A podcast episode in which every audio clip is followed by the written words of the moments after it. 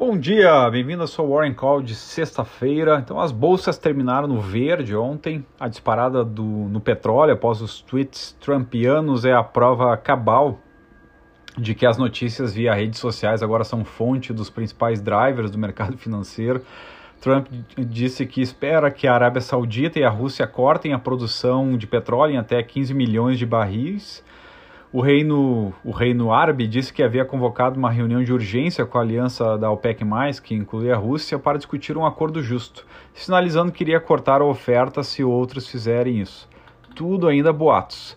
A bolsa brasileira sofreu na quarta e na quinta então subiu junto com a disparada da Petrobras por conta do salto nos preços do petróleo. O petróleo Brent crude subiu 19,4% para 29,53 dólares.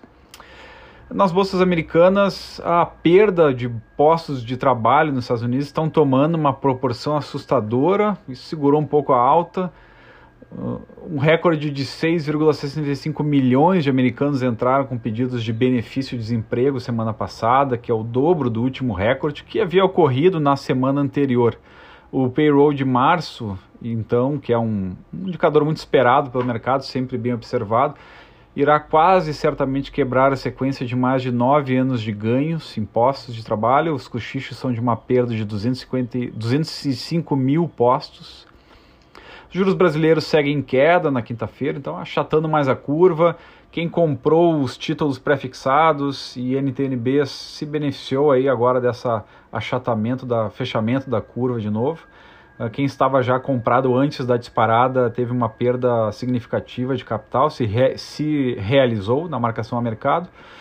O CDS brasileiro está ainda abaixo da, das máximas históricas, que chegou a mil pontos na crise da Rússia, porém está relativamente alto, uh, referente ao, aos níveis baixos que estávamos no ano passado.